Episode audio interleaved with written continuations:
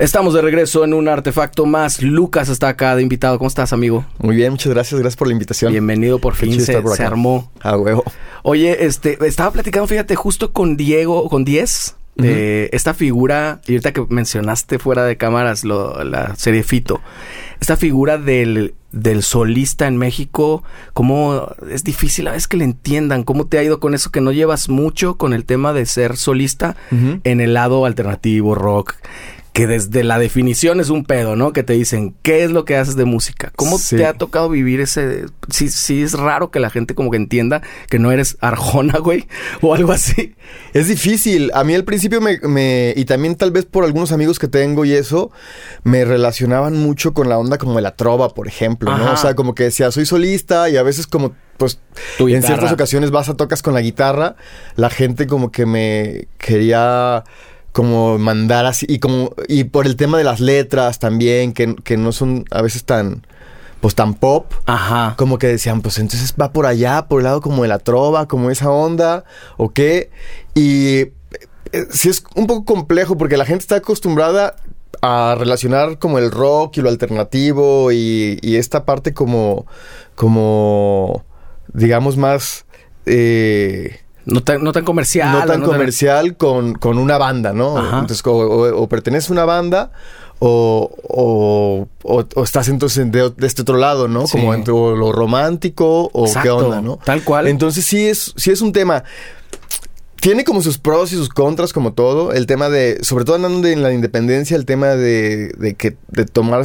muchas decisiones tú solo, de poderte mover tú solo, de, sobre todo muy al principio, pues a mí me abrió un montón de puertas, ¿no? Poder y me ofrecieron abrir una gira de Ramona en Tijuana, que era por, era Tijuana, este, Ensenada, Mexicali y Tecate. Y pues dije, pues pues puedo ir yo solo con mi guitarra eléctrica y un montón de pedales. Y me dijeron, pues cáile. Y, y, y, con una banda hubiera sido imposible, ¿no? Imposible mover a cinco, cuatro, cinco personas hasta Tijuana sin presupuesto, básicamente. todos por amor al este, hambre, está Todos por amor al arte y quedarte allá una semana, ¿no? Y todo. Este, hubiera sido bien difícil. Entonces, te abre ciertas puertas. Por otro lado, pues es un proceso complejo, ¿no? El, el trabajar así tan solo también que todo depende de ti. Porque todo depende de ti, porque el tiempo, pues, es, se, se reduce muchísimo, ¿no? Eh, por ejemplo, ahora que andamos en estos temas de promoción y esa cosa, pues cada minuto que, que yo estoy aquí platicando contigo, no hay nadie que esté editando la próxima canción, ¿no? O, editando el video. O, entonces. Tienes que elegir más tus batallas. Vas como eligiendo las batallas y vas como buscándole. Pero sí, es, es tiene como te digo sus pros y sus contras. No me he topado tanto con que la gente le cueste trabajo entender, ya, sobre todo ya ahora. Al principio te digo como que me como que me, me querían como encajonar en esa parte, pero pero más que el tema de la percepción de la gente, creo que tiene que ver con el proceso personal de uno, si es si es complejo. Es cierto, es que mira, por ejemplo, en Argentina tienen a todos, ¿no? Desde Spinetta, Charlie, eh, mismo Fito, todos todos. Y acá en México, pues sí hay, o sea, está Gerardo Enciso, está Javier López, Jaime López, perdón. Sí. Em, no sé, hay, pero no hay tantos, ¿no? La figura Calamaro en, Argentina, hay muchísimos. Acá como que más bien se da los que estuvieron en una banda y después se hicieron solistas. León Larregui. Exacto. Y es curioso porque, por ejemplo, la figura de Charlie y de Fito y, y, y de Spinetta, incluso tal vez un poco Calamaro, tampoco la gente las relaciona tanto y creo que como con, con el rock, ¿no? O sea, sí hacen rock. Sí. Pero, pero si tú dices rock argentino, la mayoría de la gente dice soda y los babas y otras cosas, ¿no? Sí, eh, acá en México, porque ellos mismos. Acá en México, sí. Para, ellos mismos sí son sus rockstars full. Total, sí, claro, claro, este, El rock nacional y están muy orgullosos de eso, cosa que yo veo que no se da tanto acá. Luego no nos sentimos orgullosos, por ejemplo, de los orígenes. En general, los teen tops y eso, prácticamente nadie habla de eso como un. como una influencia de la que te puedas sentir orgulloso. Y fue el inicio del rock and roll. Creo que acá pasó mucho que pues nos pasó Televisa, Sí, claro. Pasó Televisa y pasó que, que durante muchos años, cuando, o sea, no sé, en los setentas, cuando ya en Estados Unidos ya sonaba este Zeppelin y ya suena, o sea, ya sonaban cosas como muy he- Black Sabbath y cosas como muy heavy para ese tiempo. Y comercialmente. Y comercialmente, ¿no? Y los pasaban en el radio, Claro. ¿no? Y, y- y- y hacían grandes giras de conciertos por todo el país y cosas así. Acá andábamos como que cobereando canciones que había tocado Elvis Presley, pero luego traducidas y suavizadas Sí. y, y relavadas, ¿no? Para que, sona- para que no tuviera ninguna palabra Ajá. que sugiriera sexo y esas Exacto. cosas. Entonces creo que eso nos afectó un montón. Y en, y en, en Sudamérica, en Argentina específicamente, pues lo que decía, eh, justo el otro día platicaba en, en entrevista con Tavares y decía, pues allá, por ejemplo, cuando la guerra de las Malvinas, en Argentina prohibieron la música en inglés.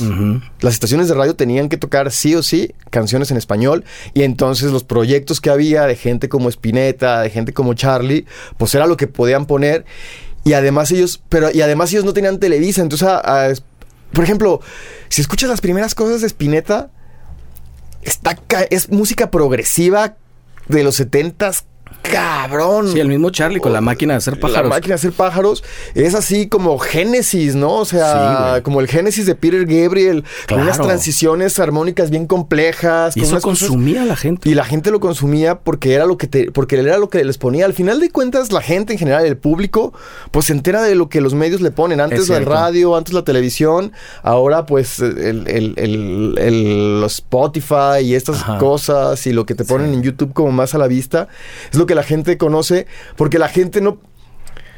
No te puede gustar algo que no conoces, pues. Sí, sin duda, porque se- sin duda había, eh, había esfuerzos y bandas y cosas que se hacían en ese tiempo, ¿no? Chuck Moll y cosas así, pero muy en el underground, muy, muy, o sea, no Estaba vetado. ¿no? Después de lo de Avándaro y todo, sí había un, sí había un, o sea, hubo la, la Revo durante años se convirtieron en una banda de como una de esas música grupera, como le decían, que eran como canciones románticas, Sí. medio tocadas con, con instrumentos eléctricos, Sí. pero al final eran puras baladas.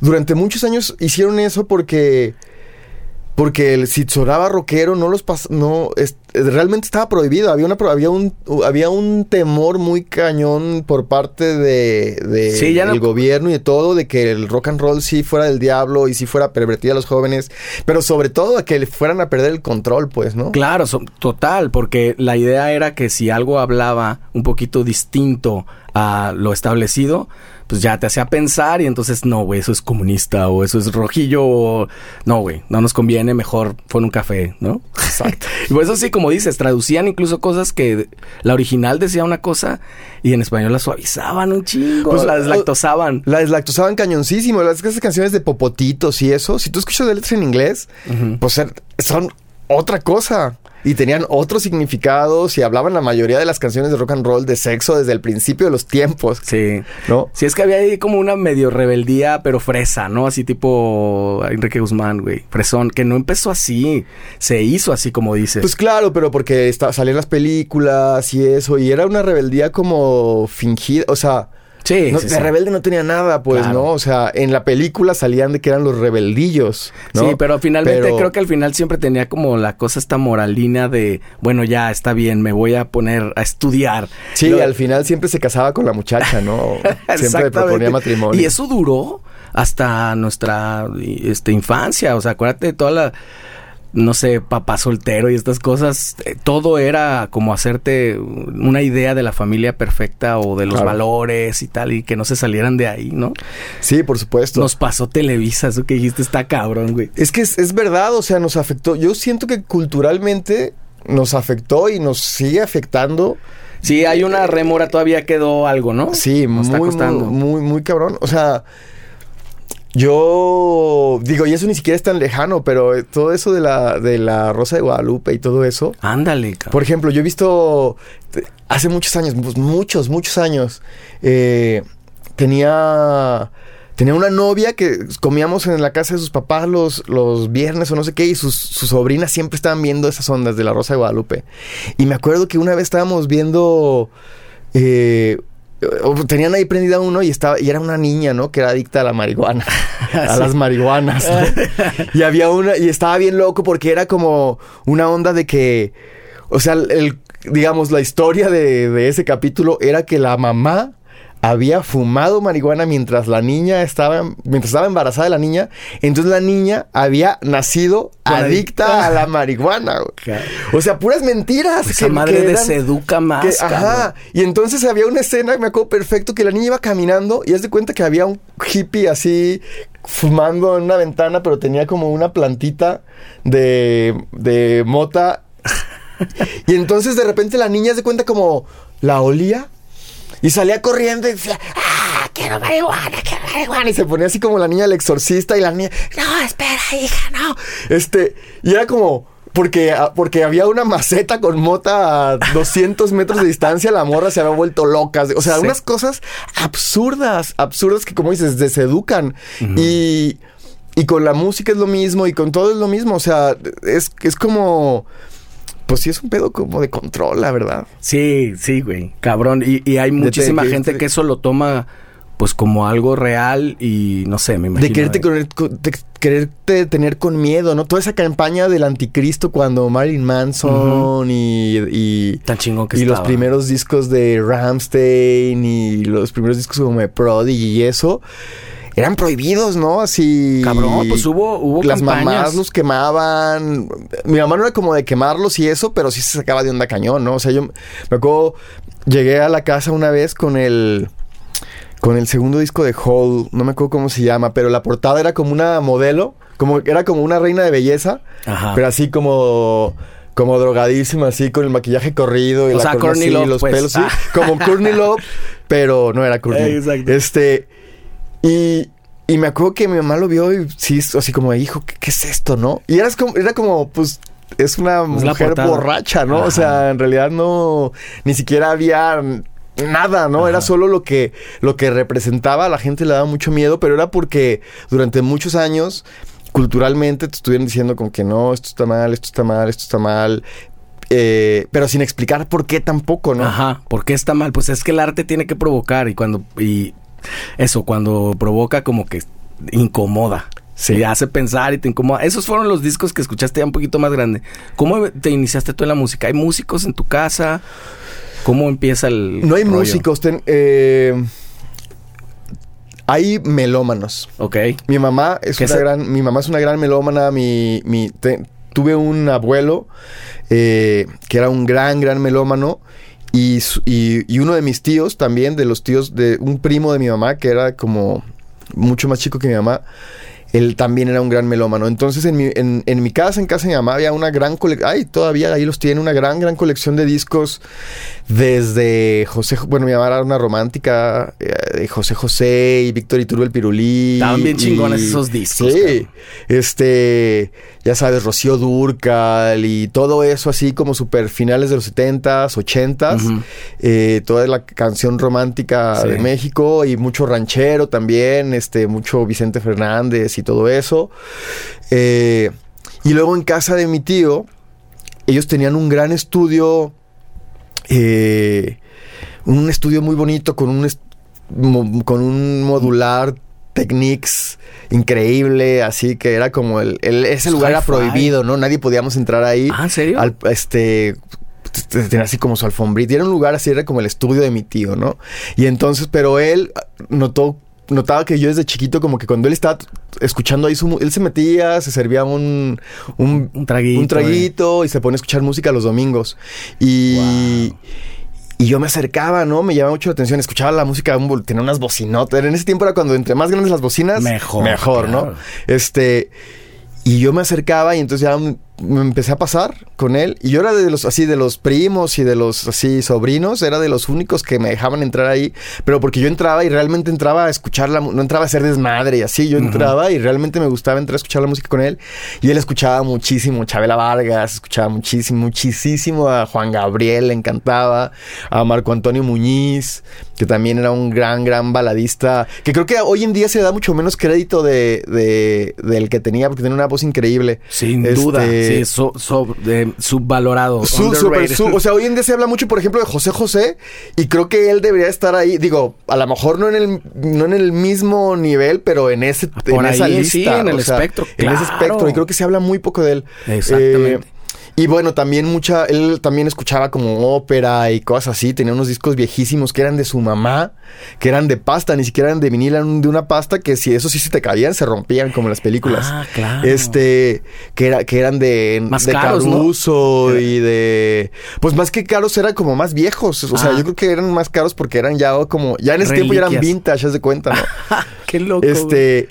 Eran eh, de Caruso y de cantantes así de ópera, pero su hijo, que era este otro tío que te digo, tenía, era, era, era metalero hardcore de los 80 de onda eh, eh, Rat, Dokken, este. Totalmente, Cinderella, Motley Crue, Creator, todo eso, todo eso. Y también la on- y bueno, con él el rock clásico, ¿no? Los Rolling, Led Zeppelin, todo eso. Y entonces ahí me crié en ese ¿En onda. ese estudio? En ese estudio. Oye, te tocó, te tocó entonces eh, eh, esta como, como ritual de escuchar realmente, porque hasta dedicarle un espacio. Era solo entrar y escuchar. Ya después se hicieron de una, porque se- también se puso mucho de moda, tú te vas a acordar, vendían los videos de los conciertos. Entonces como los Rolling Stones, este, en el Wembley Stadium, ¿no?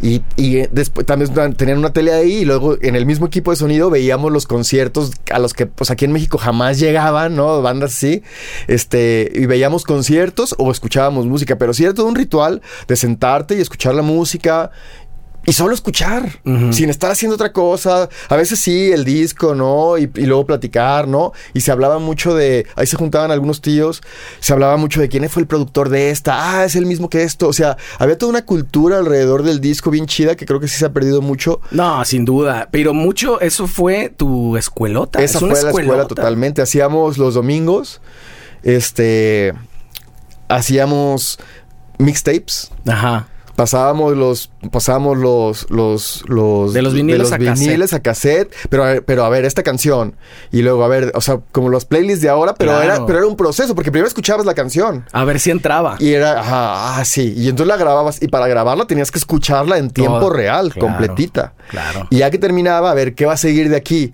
Y entonces ya buscábamos, a ver, pues creo que podría ser por aquí. Y escuchabas, ah, sí, tal vez. A ver, la ponías y te llevabas todo el día. Te llevabas todo el día en hacer un cassette de 10 o 12 canciones para luego traer en el carro. de Para cuenta, la ¿no? semana. Para la semana, Ah, qué exactamente. chingón, güey. Sí, o sea, qué loco que esas cosas sí. Ahorita la playlist la armas en tres minutos sin necesidad de escucharlas, ¿no?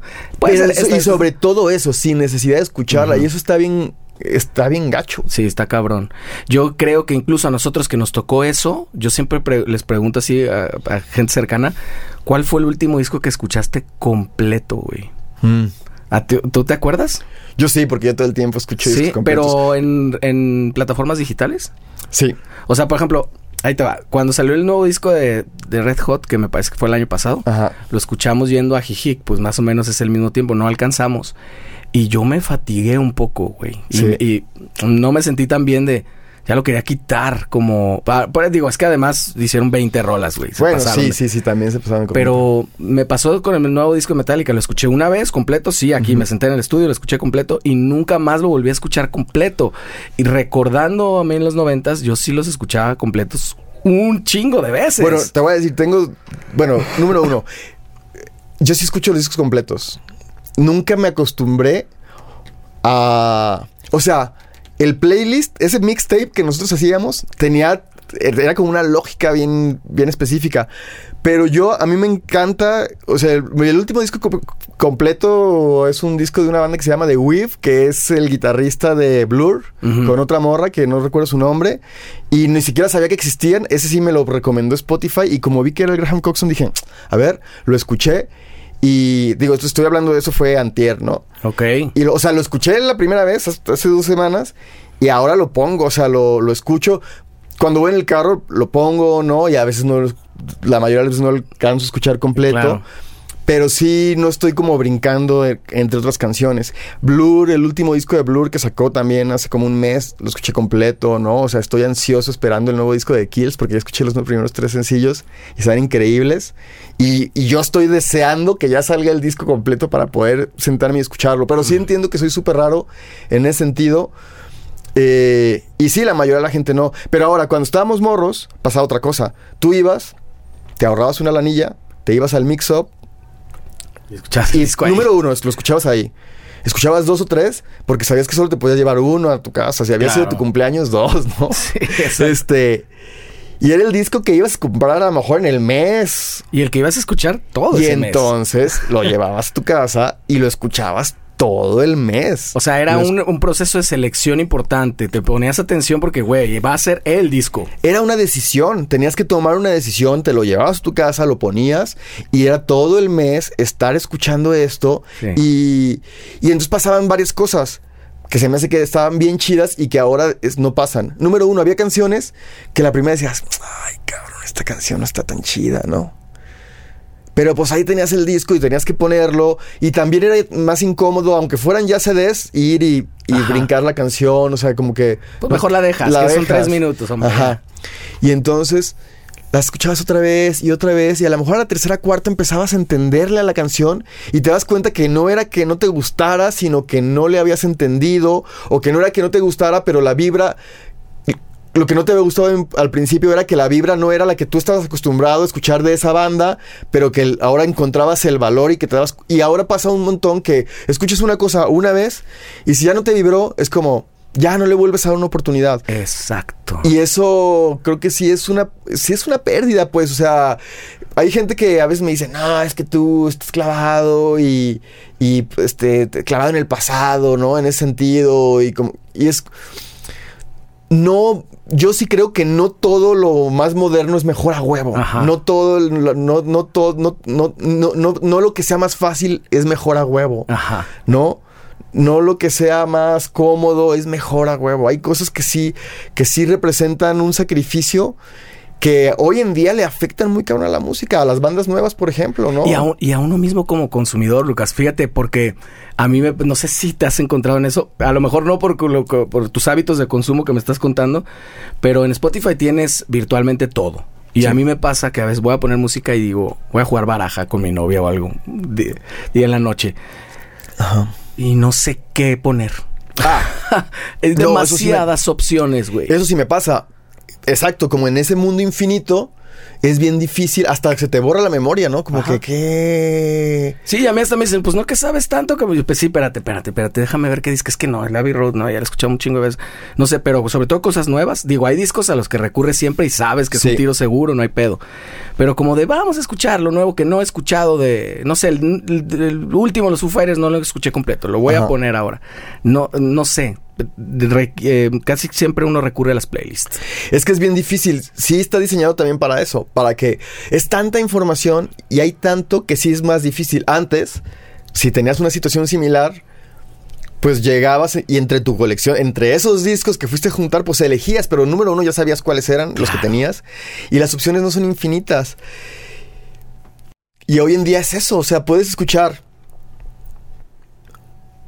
música diferente, nueva, digamos, que no conozcas durante meses, probablemente durante años, y nunca vas a volver a repetir una canción. Exactamente. Y eso... ¿Quién sabe qué tan bueno sea? No, pues yo creo que no es tan bueno porque nuestra mente no está diseñada para eso. Nuestra, mente no está diseñada para el conocimiento infinito porque al final no estás escuchando nada, no estás absorbiendo nada y sobre todo no estás aprendiendo nada. Abarcas mucho y aprietas poco, tal cual. Y eso sucede también con, con o sea, no, no, no vas valorando porque las canciones avanzan con el tiempo. Lo que dices, a la tercera escucha le encuentras otras cosas. Y hay discos seguramente que escuchas el Revolver de los Beatles o el Robert Soul o algo así, que lo has escuchado mil veces y le vuelves a encontrar otra cosa. Entonces las canciones están vivas, no son no, no nada más sucedieron una vez. Y eso probablemente se pierda también al escuchaste la nueva rola sí la oí una vez.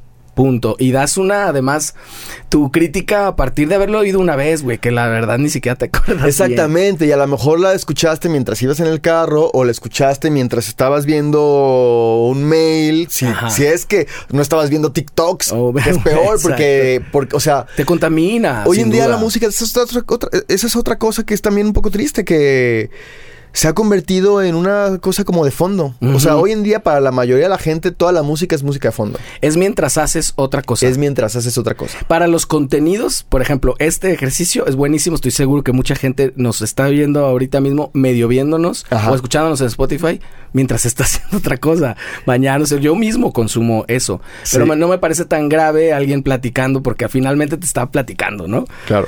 Eh, no habría que ponerle tanta atención, no, no, estamos así tampoco como definiendo el mundo, pero las canciones sí son historias y son cosas que la gente que estuvo involucrada trabajó mucho más en eso, mucha gente se involucró, quiso hacer algo, un puente que duró 20 segundos, estuvo trabajado probablemente dos semanas, cabrón, o sea, claro. habla mucho de...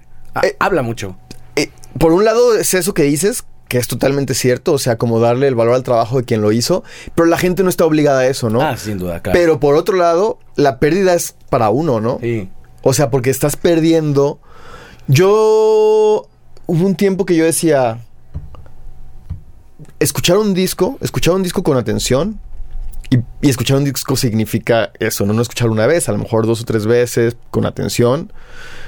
Es equivalente a como leer un libro, por ejemplo. De acuerdo te genera un montón de imágenes, te genera ideas, preguntas, ¿no? En todos los niveles, en lo musical, si eres músico, pero si no eres músico también, o sea, ¿hacia dónde va? ¿Qué significaba esto, no? Podría ser, podría ser equivalente a leer un libro. Yo creo que sí. Pero como se escucha la música hoy en día, no te da, la música no te da nada de eso. Y por eso la gente también, es como un círculo vicioso en donde se desvirtúa, porque ya no te da eso, pero porque no, les no le pusiste la atención que le debías de poner. Entonces también tampoco le das la atención. Yo me he encontrado eh, con, con cosas bien tristes de mi morra es, es hace teatro. Uh -huh. Es directora y actriz de teatro y, y, en ese sentido pues yo me he re ido relacionando poco a poco con muchísima gente en el mundo del teatro, con, con y, y, en otras cosas, ¿no? Poetas, ¿no? Gente con una cultura muy amplia y un conocimiento del arte mucho más profundo quizá que el que yo pueda tener. Uh -huh. Y me ha parecido súper triste que en más de alguna ocasión una persona que yo considero muy culta, gente que escribe muy bien, que son poetas, que, que, tienen, que han leído muchísimo. Y me han dicho como...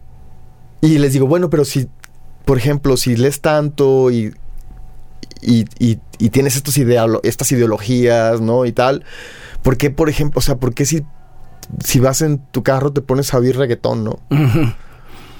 y, y me han respondido cosas tan frías como pues que es música, la música es para, pues, o sea, para hacerte sentir bien. El ruido de fondo. Es el ruido de fondo.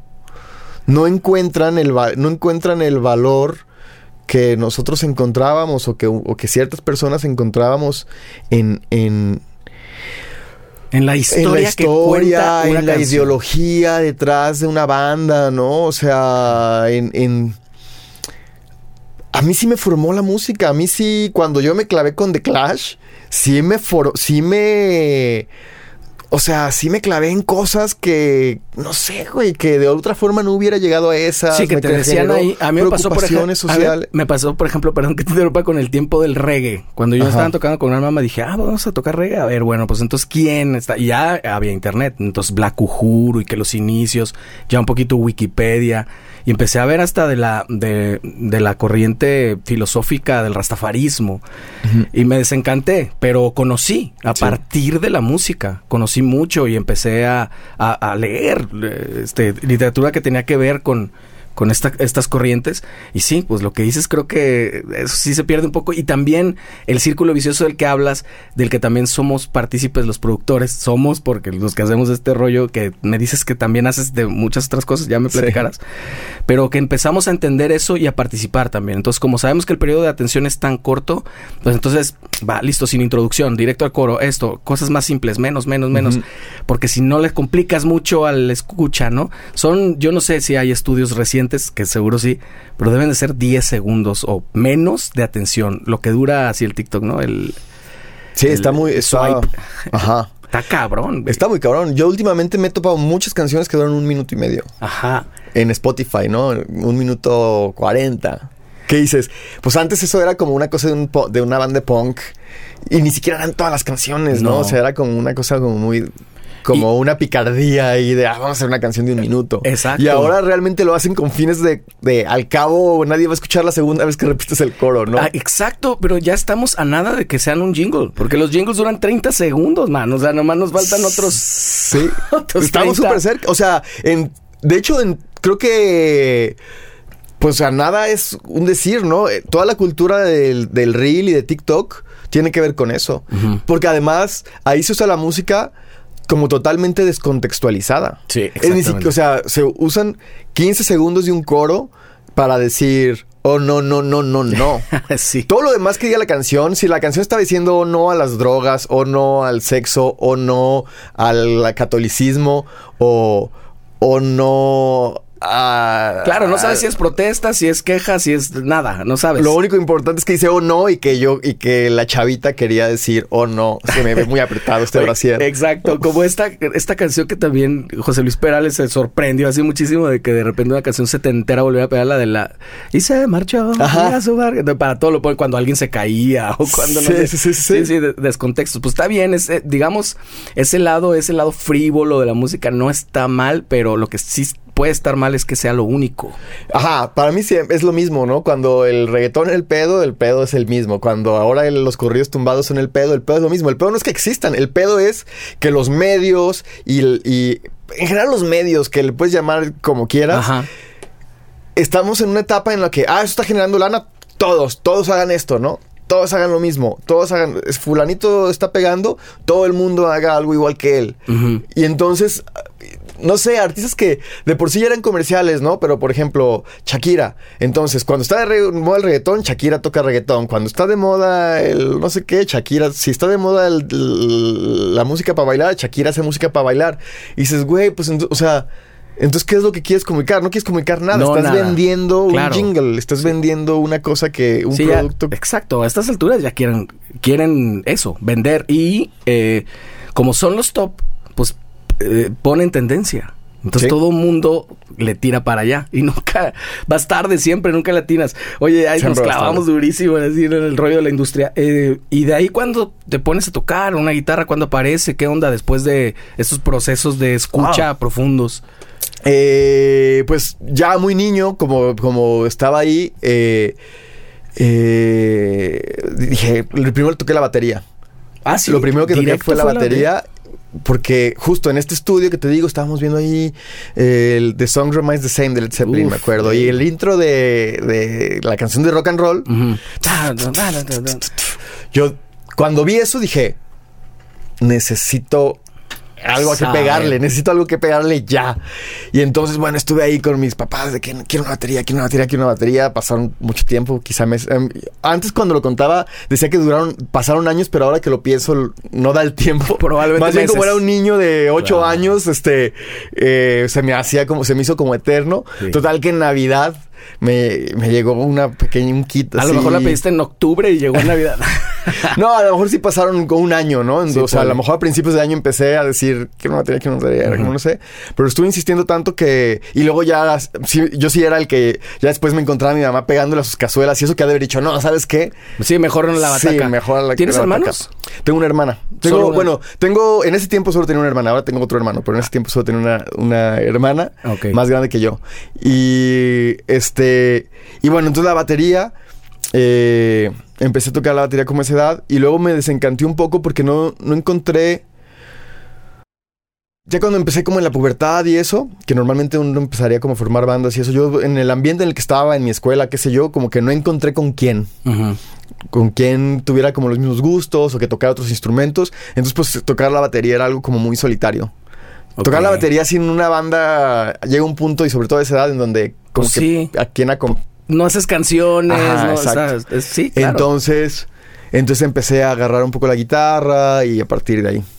So- ah, solito, de- luego pediste una guitarra, esa no se tardó tanto en llegar. Esa no, esa no la pedí, esa igual, este mismo tío que me ponía a Led Zeppelin y a Motley Crue, este, él tenía una guitarra, tenía, tenía abajo de su cama en casa de, en, en su casa, eh, eh, tenía unas guitarras que él había tocado así en la adolescencia y que estaban allá abandonadas, una, una acústica así de, de cuerdas de nylon y una eléctrica, este, Yamaha así bien picuda como de Poison. Ah, ahora. Eh, y entonces yo un día, pues yo ellos vivían, eh, eran una tía, eh, ellos vivían al lado de la casa de mis abuelos. Entonces ahí todos los domingos, todo el tiempo yo estaba ahí en esa casa. Y como ahí estaba la música, yo estaba ahí más también. Claro. Entonces de repente yo un día no sé por qué estaba ahí en su cuarto pendejeando y como que me estaba así, me asomé y vi las guitarras y las saqué. Total que durante un tiempito yo cuando iba ahí entre semana y no había casi gente en la casa, yo como que de incógnito iba y sacaba la guitarra y empezaba ahí a hacer ruido y la eléctrica y así.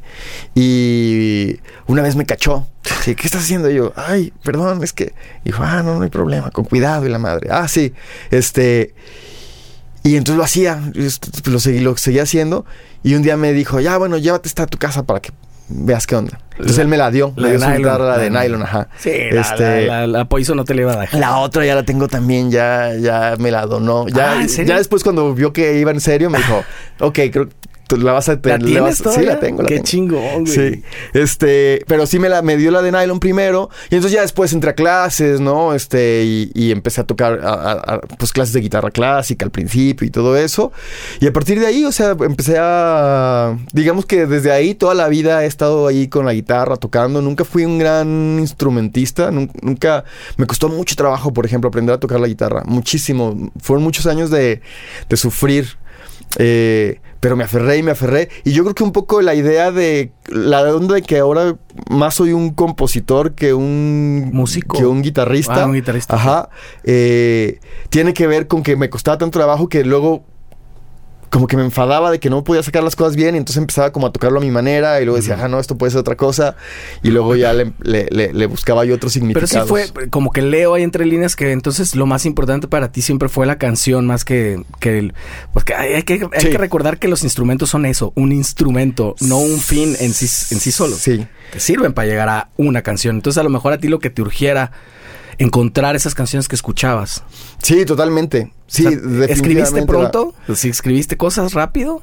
Escribía muchas cosas. Escribía. Tenía como aspiraciones de poeta desde muy morro por alguna razón. Tenía mis cuadernos, escribía cosas, ¿no? Una vez ahí en casa de mi mamá me encontré unos cuadernos y me daban risa, ¿no? Risa y un poco como de pena pues no sé, es absurdo, ¿no? Porque era un niño de 12, 13 años.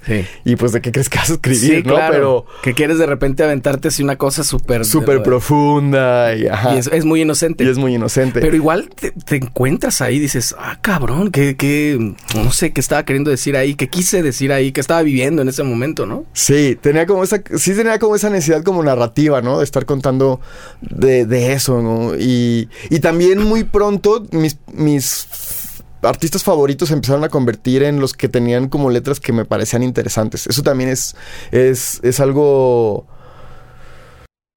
que creo que me marcó mucho, ¿no? O sea, Dylan, por ejemplo, o sea, cuando empecé a tener edad como para entender lo que decía Dylan y como el contexto, ¿no? De, en el que lo decía, este, en sus primeros discos y todo eso, sí fue como, güey, este güey está cambiando el pinche mundo, ¿no? O sea, este güey realmente está en otro planeta, ¿no?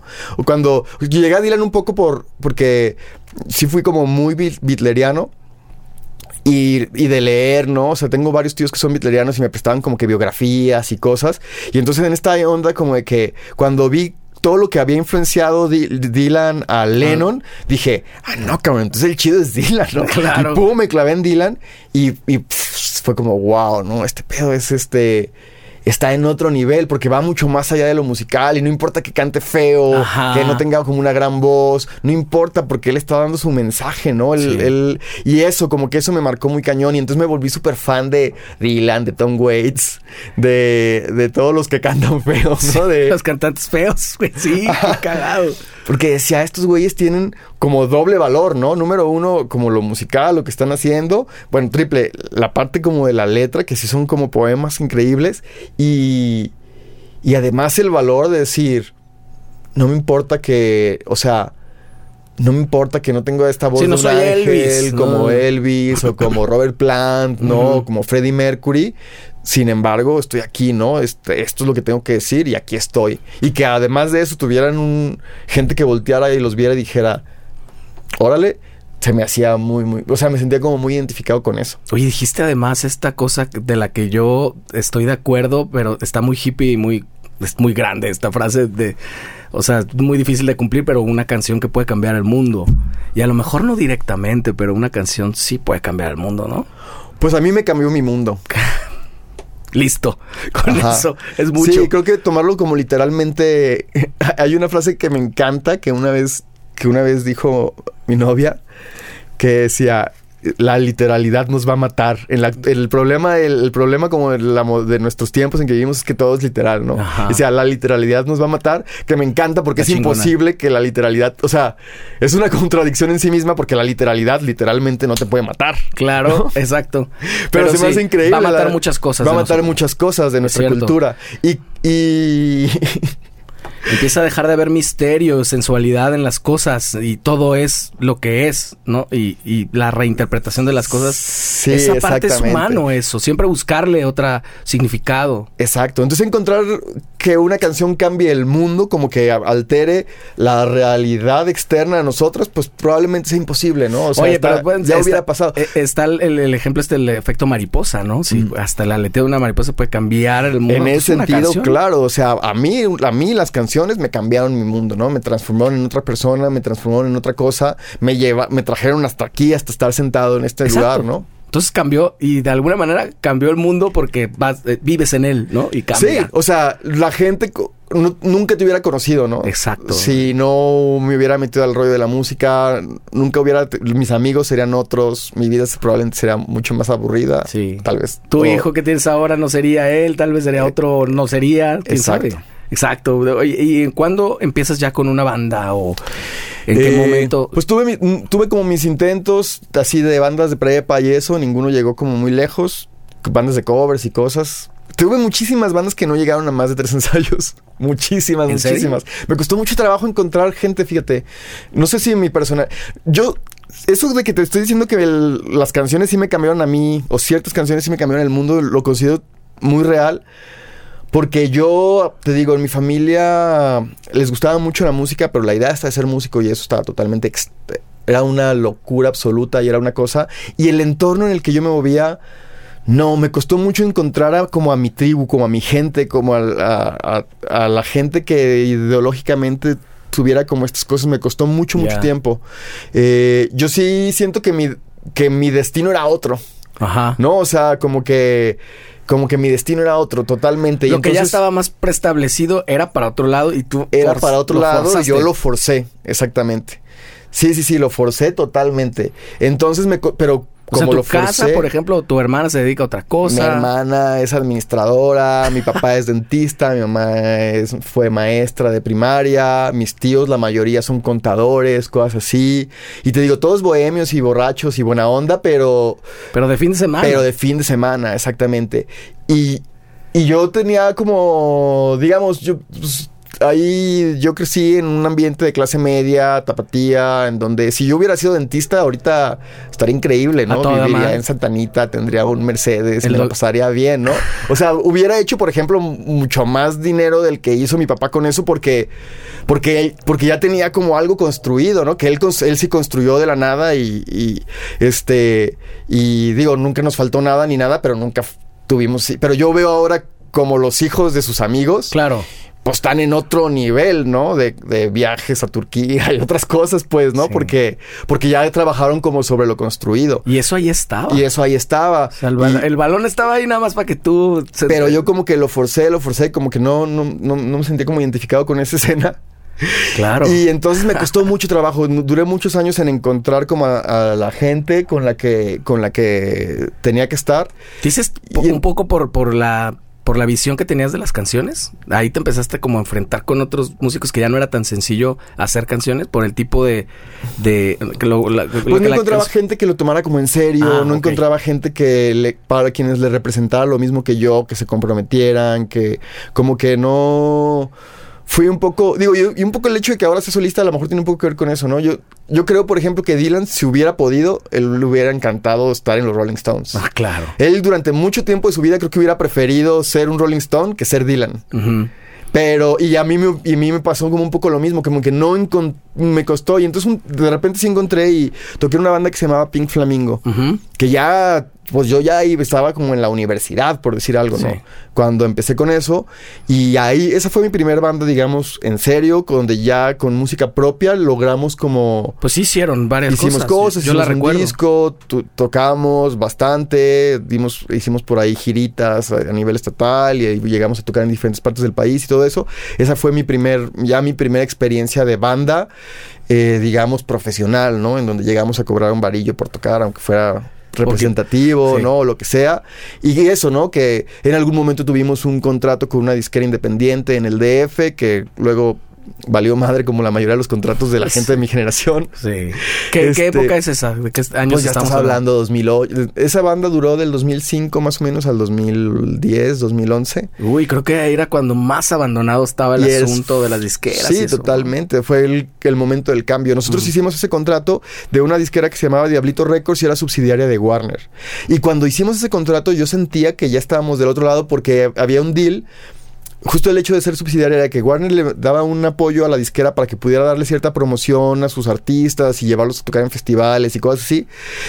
Para que cuando el, el deal era un poco de que si vendías cierta cantidad de discos eh, con Independiente, te volvías automáticamente músico de Warner. Y entonces ellos ya te metían lana en serio. Muchísimas bandas de esa época, o sea, División Minúscula empezó así. O sea, esos eran los deals que División Minúscula, Panda, todos empezaron así, en disqueras independientes que estaban subsidiadas por una grande y cuando llegaban a cierto nivel de popularidad, la grande ya los acogía y ya les daba como el impulso O sea, chido. te ganabas tu derecho de Te piso. ganabas como tu derecho de piso. Órale. Era como una forma de desarrollar artistas nuevos sin invertirle tanto porque la inversión y, y a los de la disquera independiente les convenía porque luego los grandes le compraban al artista y eso les daba más dinero para seguir trabajando ellos. Claro. Entonces era una pues así fue como funcionó la música durante muchísimos años. Desde la época de Elvis era un poco así. Sí. A Elvis lo descubrió Sun Records y luego ellos se lo vendieron a Capitol y así.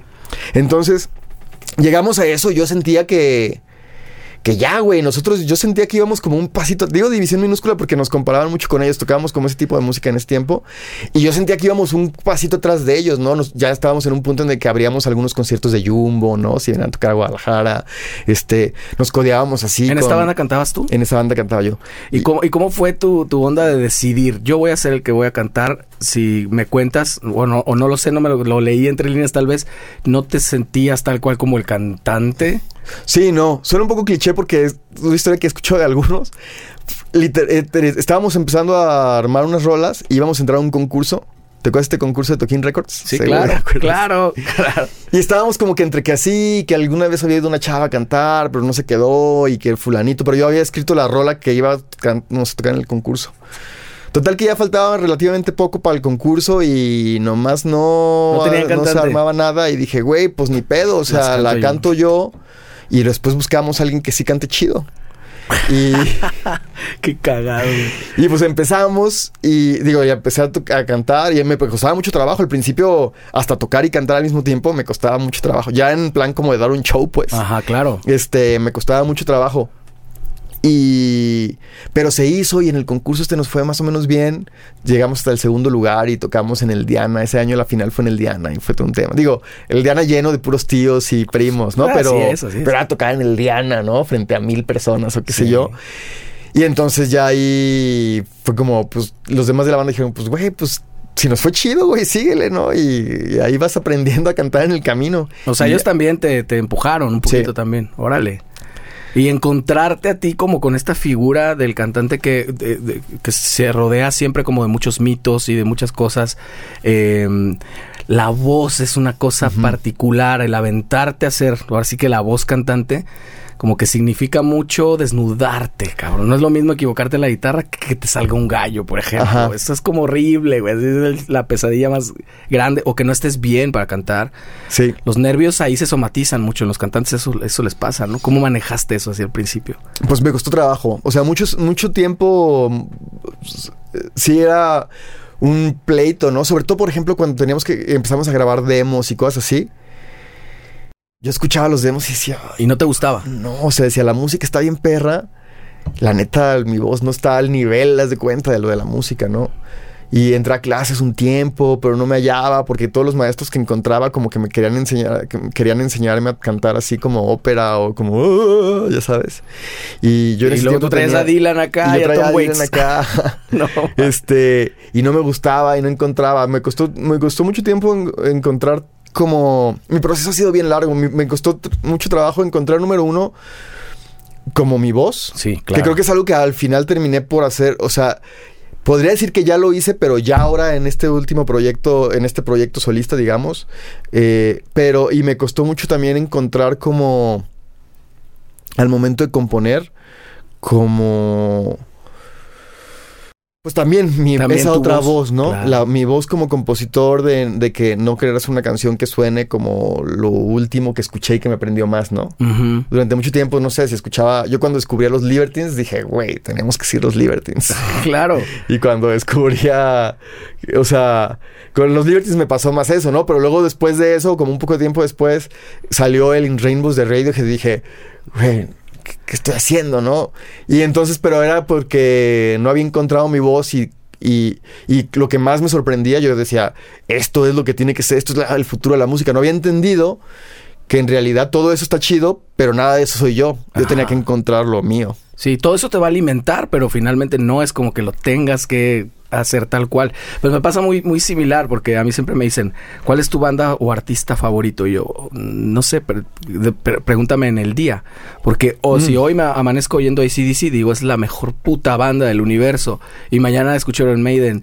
Y pasado mañana, luego de repente escucho a Lady Gaga y digo, no mames, esto está bien cabrón. O sea, como que sí suelo cambiar de, no tengo, no puedes tener algo No. favorito, cabrón. No, es lo mismo. Dime qué día. Justo el otro día publicó, este, ¿a quién prefieren? ¿A, a Charlie o a Spinetta? Yo le dije, pues depende qué día me preguntes, ¿no? Oye, e, es que esas dicotomías últimamente las he visto mucho en las redes. Son inútiles, para empezar. Ah, qué Y necesidad. son- medio pendejas, porque Rolling o los, o lo- los Beatles, ¿no? Güey, pues los dos, Los cabrón. dos, sí. O sea, depende el día, tal cual. Andas muy, muy en este pedo. Sí, eh, Charlie o Spinetta, güey, no mames. No, no, o sea, eh, sí, estas dicotomías para todo. Funcionan eh, mercadológicamente. A los políticos les funciona un chingo. Sí, De que ¿Eres chairo o eres derechairo, güey?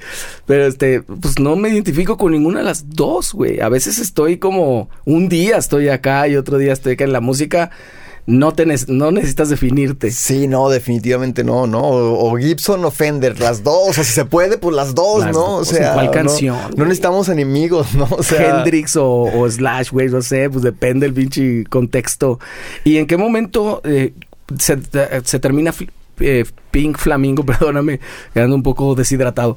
Este, ¿por qué se termina? Pues nos cansamos del, o sea, teníamos este contrato, pensábamos, hicimos un disco que estaba diseñado para era como, bueno, estaba diseñado para que nos llevaran a tocar en el Rock en Exa, güey, y en esas madres. O sea, literal ese era el plan, vamos a hacer este disco, lo vamos a presentar en el Rock en Exa en el DF y de ahí vamos a ver si eso nos abre la puerta al Vive Latino. Y era eso, o sea, realmente había como un plan de desarrollo para nosotros. Está chingón. Este, y entonces era un disco que lo hicimos pensando en eso. Digo, hoy en día pienso equivocadamente, nunca debes hacer la música pensando en esas cosas, pero en ese momento pues nos agarró esta disquera y dijo, esto, ustedes van a hacer nuestro producto, ¿están de acuerdo? Sí, firmamos y, y sí, eran nuestras canciones, pero de, nues- de todas nuestras canciones ellos dijeron, esta, esta, esta y esta, porque estas nos van a permitir llegar a esto si las producimos de esta manera. Entonces al final hicimos un disco que cuando nos, que cuando, se- ah, sacamos un primer sencillo, haz de cuenta en octubre, y el disco iba a salir en marzo del año siguiente. Y el primer sencillo salió en un compilado que se llamaba Compilado Diablito Volumen 2, bien bonito, donde había bandas de Colombia y de no sé qué y no sé qué. Y estaba chido porque el compilado Diablito Volumen 1 habían salido Bengala y Zoe y todos ellos, había sido como cinco años antes y eran puras bandas que habían salido ahí y que después ya estaban como que haciendo cosas en ese momento. Pues ahí chidas. estaba el precedente que no podías decir mucho. Decías, bueno, habla por sí solo. ¿no? Exacto. Entonces salió ese disco que lo vendían en Mixup y todo. Y nuestro disco iba a salir en marzo del siguiente año. Y en enero me hablan. Y me así a la casa de mi mamá. Todavía ni siquiera se usaban tantísimo los celulares. Me hablaron a la casa de mi mamá donde todavía vivía. Y me dicen, güey, ¿qué crees? Que tengo súper malas noticias. Nos acaban de hablar de Warner. Warner a nivel internacional se está declarando en quiebra. Van a cerrar todo. Van a tirar a todos sus artistas este, y a todas las disqueras independientes que apoyan. Nos, nos van a tirar y solo se van a quedar con los, los artistas grandes, así tipo Shakira y eso, por un tiempo, mientras ven qué onda con la industria musical. Fuck. Y yo, fuck. Y entonces, y me dijo, lo mejor que puedo hacer por ti, y eso porque afortunadamente no salió el disco, es que ahorita, mientras estoy hablando contigo, estoy rompiendo tu contrato. Y te libero. Te libero. Tú, te, este, date una vuelta o mándame una lana para mandarte el máster por correo. Y es tuyo, tú imprímelo, tú haces lo que tú quieras. Quítale nuestro nombre del sello y es tuyo, ¿no? Te lo doy. Oye, finalmente Y estuvo, estuvo bueno. chido, sí.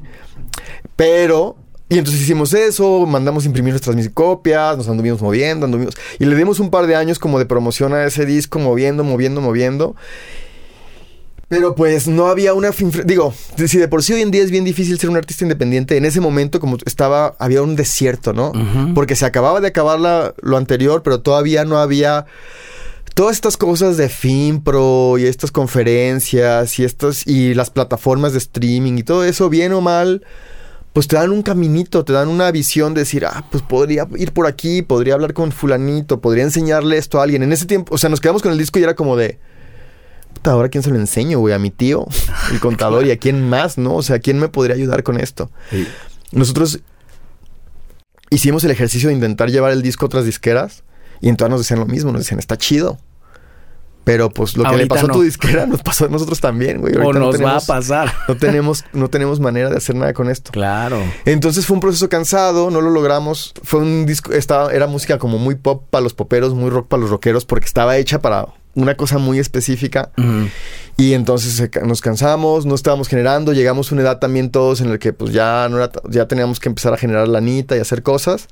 Y, le- y al principio dijimos, vamos a pagarle por un tiempo. Yo me fui a vivir un tiempo, un amigo y puso un business en Los Cabos y me dijo, yo te- estaba endeudado de una, de dos años de trabajar solo de la música, Ujú. en donde era puro pedir y pedir y pedir Claro. prestado, este, esperando que en algún momento llegara el retorno. Y no llegó y este cuate, me, un muy, muy querido amigo mío me habló y me dijo, vente unos meses, güey, yo aquí te puedo pagar bien porque me ayudes. Aquí pues vives en mi depa, no hay, no, no hay rollo, yo todos modos estoy aquí. y Como estoy abriendo el negocio, no conozco a nadie acá, ocupo a alguien que me ayude. Y me fui. Y este... Y ahí, ahí digamos que se acabó, se acabó ¿Y qué la banda. hacías ahí? ¿Qué hacías en Los Cabos? Era un negocio de. Es un, un café heladería. Ahora es grandísimo. Ahora es una cadena grandísima de gelato italiano. Si vas a Los. Cabos y te comes una nieve, seguramente. Es de tu amigo. Ajá. Wow. Y le empezó a ir bien muy rápido. Ah, me fui a abrir con él el negocio. Lo había abierto como un mes antes. Yo llegué y estuve ahí como ocho meses con él. Y. Y le empezó a ir bien muy, muy rápido. Muy rápido le empezó a ir bien. No había nada así que se le pareciera allá. Y pues como está lleno de turistas y eso, luego, luego le empezó a ir muy bien. Sí. Y estaba bien a gusto, nos, la pasó- nos, nos íbamos a surfear en la mañana, bien tempranito, regresábamos, yo ya me ponía a atender ahí el café, yo era como el gerente, digamos, del café y además le ayudaba pues con todo el tema de logística y eso al principio. Y estuve ahí un rato y luego, pero luego acá se dio una oportunidad de abrir una academia de música, que es el negocio que ahora tengo. Cuando se dio eso, me hablaron los que eran mis banda, que ahora son mis socios. Órale. Me hablaron y me dijeron, oye, ¿qué crees? Está esto. Este, ¿cómo ves? Yo les dije, pues, vayan a la junta, platiquen, vean qué rollo. Y si ven que es en serio, entonces ya me dicen y me voy, porque la neta yo estoy aquí bien a toda madre. ¿Cómo la pasaste allá en Los Cabos? ¿Cómo Pues- era vivir ahí? Pues bien, era un tema de, o sea, número uno, en ese tiempo estaba lleno de toda la gente que estábamos ahí, estábamos como reinventándonos, ¿no? Pura gente que por una u otra razón había ido allá como a reinventarse, como a recuperar algo.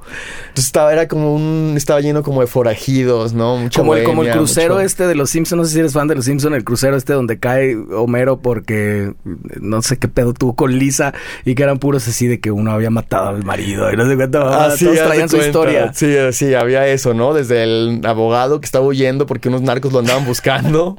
No mames. hasta, hasta, pues no sé, el cuate que había estudiado medicina, pero que lo odiaba y quería realmente ser Ajá, masajista del Leonardo DiCaprio, no, qué sé yo.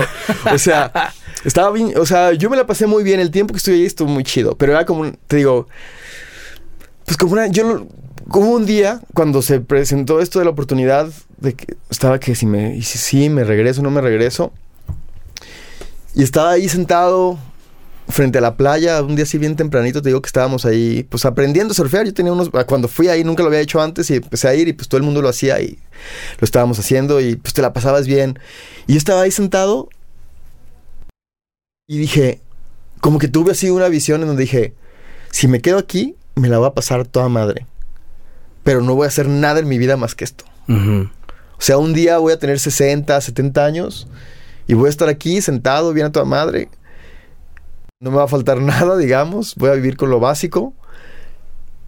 Pero, ¿qué, pero, ¿qué más, no? O sea, ¿Y, y componías ahí? ¿Te traías tu- componía, tenía mi guitarra, claro, me llevé una guitarra y escribía mucho, componía, mu- componía cosas, ¿no? Mucho de lo que compuse allá se convirtió en después, unos años después, en mi primer disco de este proyecto. Oye, ¿y la visión de componer eso era simplemente el, el ejercicio de hacerlo y el placer que te causaba crear canciones? ¿O si estaba pensado como para algún día lo voy a sacar y... No, era solo como... Te digo que yo desde como desde morro lo hacía. Es algo que como es parte de lo que hago, ¿no? Solo lo hago cuaderno, porque así... escribo cosas, El, el pájaro, ¿no? el pájaro canta, el pájaro huele, yo hago canciones. Es lo sí, que hago. porque no, ajá, porque era como que agarraba la guitarra y, y lo anotaba, ¿no? Anotaba algo. Cuando hicimos el primer disco, bueno, de esto pasó, me regresé, duré unos años un poco alejado del mundo de la música y un día, por el tema de esta academia de música que ahora dirijo, eh, queríamos que unos alumnos grabaran unas canciones y fui al estudio de Frankie, Frankie Mares. Y le dije, tengo estos alumnos, queremos grabarles un par de canciones, no sé qué, ah, sí. Y, y yo a él me lo había topado cuando Pink Flamingo, ellos empezaban con, iban terminando con Eva Malva y empezando con lo de Trocker. Órale. Y nos habíamos topado en algunos festivalitos y cosas así. Y nos ubicábamos, no éramos amigos en ese tiempo, pero nos ubicábamos. Y me dijo, ¿qué andas haciendo? Tú. Le dije, no, no, yo ya. ¿No? Y como las de Tesistán, yo ya. Este. Y, eh, y pues, pues ando en esto, ¿no? Y ando, estoy a gusto. Le dije, tengo unas canciones que a lo mejor un día me gustaría maquetear para como tener un registro, ¿no? Pues sí, sí. Tengo ahí como cosas anotadas en cuadernos o pedacitos. Era como pura pedacera, además. Y me dijo, a ver, toca algo. Así estábamos como aquí, haz de cuenta, tenía una guitarra, así, igualito aquí. Y haz de cuenta que agarra así la guitarra y me dice, a ver, toca algo. ¿Ahorita? Sí, algo. Entonces ya le toqué como la canción que tenía como más completa, según yo. Y se quedó. Órale, a ver, toca otra. Y pues eh, tengo otra que es, pero nada más como el puro verso y un pedacito de un coro. A ver. Échale. Sí. Y la toqué y me dijo, ¿cuántas tienes así? Y le dije, no, pues muchas, ¿no? 10, 20, no sé, muchas. Hay que hacer algo, hay que hacer un disco, no sé qué. Y Frankie en ese tiempo, pues era, digo, todavía lo es, ¿no? Pero justo en ese tiempo era cuando venían regresando de haber tocado por segundo año consecutivo en Glastonbury y haberse ido de gira tres meses por Europa y haberse ido a Colombia y no sé qué. Y que me lo dijera él, me prendió algo que fue como de. "Qué Cabrón, si este güey cree en mí, porque yo no. No lo estoy ¿no? viendo. Hay Porque algo que yo- no estoy hay algo viendo que yo no mismo. estoy viendo yo mismo, ¿no? Qué cabrón. güey. Este. Y ahí empezó como mi carrera esta solista. Eso Fue fue, tu padrino. 2016, fue mi padrino. y duramos mucho, duramos como un año haciendo el disco porque era como que, pues yo no traía mucha lana y él como que me decía, no, cuando tenía espacios libres en su estudio, entre como la gira y el estudio, me decía, esta semana voy a estar ahí el lunes y el martes en la mañana, cáile. Ya le caía y armábamos cosas y no, te- no había una banda, las canciones no estaban terminadas. Si escuchas ese disco, Santa Esperanza, está en- ahí en las plataformas, te vas a dar cuenta. O sea, tú que sabes, de- o sea, te vas a dar cuenta que eran pedacitos de cosas que juntamos, que eran como dos pedazos que se- de, de cosas que había escrito con meses de diferencia. Pero seguro tienes consciente que hay pegamos. discos enormes hechos así. Sí, sí, sí. O sea, Y, y no, y me gusta mucho. O sea, a mí ese disco me encanta. Me encanta. O sea, me encanta, número uno, porque me trajo de regreso. Número dos, por, porque cuando ahí como que me entendí muy bien con Frankie, él entendió muy bien como lo que yo quería decir. Y, y cuando después de con Pink Flamingo habíamos hecho ese disco que te platico y muchas maquetas y demos y cosas. Y esa fue la primera vez cuando terminamos ese disco que yo dije, mames, esto suena a lo que sonaba en mi cabeza. Wow, y eso está bien cabrón, es un éxito suena- grandísimo, Es un éxito grandísimo, grandísimo, ¿no? Entonces me encanta, es un disco del que estoy súper orgulloso. Estoy, me da un poco de tristeza que no haya llegado más lejos, ¿no? Que no. que- pero bueno, así es la música, ¿no? No importa. Pero. Pero. Sí, es un disco del que estoy muy, muy orgulloso. Y pero sí. Se nota la ingenuidad y entiendo también perfecto por qué pues a mucha gente no le, no le conectó como yo pensaba que le iba a conectar. Porque es muy personal, o sea, es- habla de cosas como la migración y madres desaparecidas. Y tiene mucho que ver porque muchas de esas cosas las escribía allá y yo vi el desierto y decía, en ese tiempo como exilio en Los Cabos yo decía, yo estoy aquí como autoexiliado, digamos, por gusto, ¿no? Por yo tengo opción de regresar el día que quiera, ¿no? Este, le hablo a cualquier familiar que me preste para el boleto de avión y me retacho, ¿no? Ajá. Este, pero hay ¿qué tal la gente que está cruzando este mismo desierto Y no tiene de otra. y no tiene de otra, ¿no? Y eso como que me empezó a marcar mucho y escribía sobre eso, escribía muchísimo sobre eso. No sé por qué ese sentimiento como de yo, porque sí me sentía un poco exiliado, me sentía exiliado porque me fui como derrotado, me fui porque ya aquí no la estaba armando. Entonces me sentía así y pensaba en- mucho en esa gente, decía, yo en realidad esto es una mamá mía, ¿no? Es un- una chaqueta mía de... O sea, yo en el fondo sabía que... Pues que me estaba tirando para que me recogieran, por decirlo de Claro. alguna forma. Pro- pero había problema de primer mundo, cabrón. problemas de primer mundo. Pero pudiste empatizar y, y ver las cosas de alguien más y empezaste a, a reinterpretarlo, a hablar de eso. Exacto. Exacto, como yo lo venía y era como la época de la guerra contra el narco y todo eso, muchísima violencia, digo que ya nunca paró desafortunadamente en nuestro país. cabrón, puta. Y este. Y entonces todas las canciones hablaban de eso y, y entiendo por qué la gente, pues sí, está cañón que en el contexto de hoy en día que digas, aunque te guste la rola, que digas, ay, sí, me quiero poner a llorar por las madres desaparecidas ahorita que voy en camino a la chamba, ¿no? O sea, sí, está denso de alguna forma, pero te digo, es un disco que me encanta. Y bueno, pues ahí, ahí, ahí, digamos, fue la transición entre, entre la banda y mi proyecto con el empujón de Frankie que... Qué chingón. Y ya eh, eh, lo definiste como un proyecto solista. Ya dijiste, a huevo. Pues lo hicimos yo. solo, lo hicimos ahí en el estudio con Frankie como productor. Al final terminamos llamando, pues, Chai Flores, que en ese tiempo tocaba en Trocker, tocó las trompetas, el Samo tocó los bajos, también de Trocker. Algún amigo, Oscar eh, eh, Gómez, que en ese tiempo tocaba en una banda que se llamaba Teletransportador. Ujú. Buenísimos. Sí. Él tocó los sintes y cosas ahí locochonas. Y Frankie y yo hicimos todo lo demás, ¿no? Desde terminar las canciones hasta, hasta pues, las guitarras, que todo. La Pero no, ten- pero no tenías banda. O sea, eran músicos invitados para el disco, pero no lo No había podías- una banda. No lo podías presentar en vivo. Termi- Ajá, entonces eh, cuando terminamos de grabar el disco, un poco la idea, pues yo empecé a tocar solo con, con mi guitarra, las canciones del disco. Un poco la, lo que sí había detrás del disco, como que la única, cuando empezamos a hacer el disco, mi única, como directriz, como mi única regla que me puse, era que, que cuando yo llegara al estudio con Frankie, yo pudiera tocarle la canción de principio a fin terminada. Ok. Y ya que él me ayudara como a armar todo lo demás. Porque con la banda era diferente. Era como yo tenía una idea, la aventaba y ahí todos empezábamos a llamear. Pero yo sentía eso, que al final siempre las canciones iban hacia otros lados, que era, no era donde yo las había intencionado al principio. Sí. Que es Sí. lo normal en una banda. Y es, Es lo- una exp- y es lo chido de la experiencia de una banda también. Sí. Pero no, to- no, no estamos todos hechos para Pero eso. no todos estamos hechos para eso.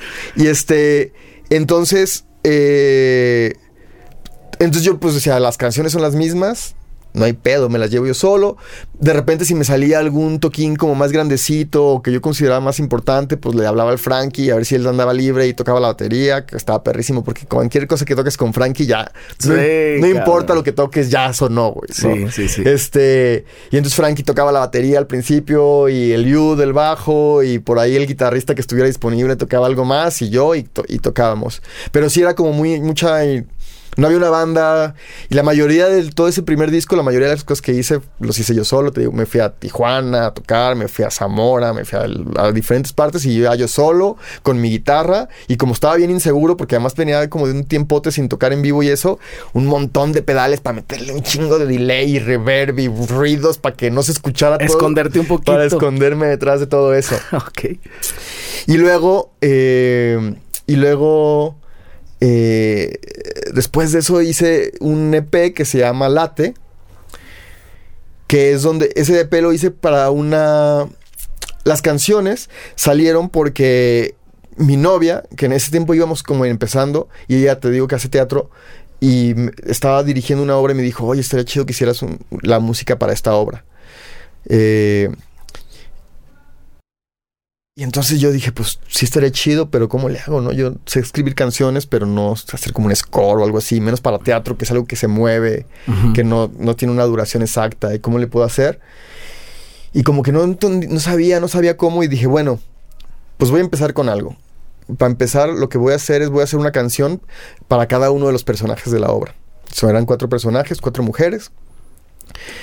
Y voy a hacer una canción como si se le estuviera escribiendo a ellas. Y de ahí veo que sale. Y era como la chispa iniciadora. Y entonces hice las canciones.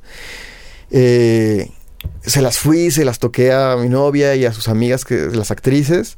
Y todas se quedan de, wow, no, están increíbles, ¿no? Está muy bonita las canciones, porque es una obra así también como muy sentimental. ¿Pero eran con letra también? Sí, le escribí una canción a cada una de las, no de las actrices, de los personajes. Claro, claro. Basándome en como un poco de lo que hablaba la obra.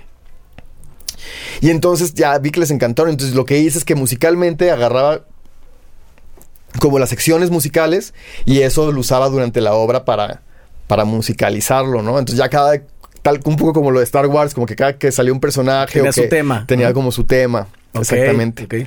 Este. Y ya. Y, como un poco en eso, ellas empezaron a decir. Este. Pues las canciones, ¿qué les vas a hacer, no? Porque ¿a qué hora las vas a cantar? Yo, pues no, pues no me puedo cantar, poner a cantar en la obra porque ustedes están hablando, ¿no? Y entonces mi novia fue la que me dijo, pues grábalas, grábalas como si fuera un disco tuyo, pues con tus canciones igual, ¿no? Y dije, ah, sí es cierto.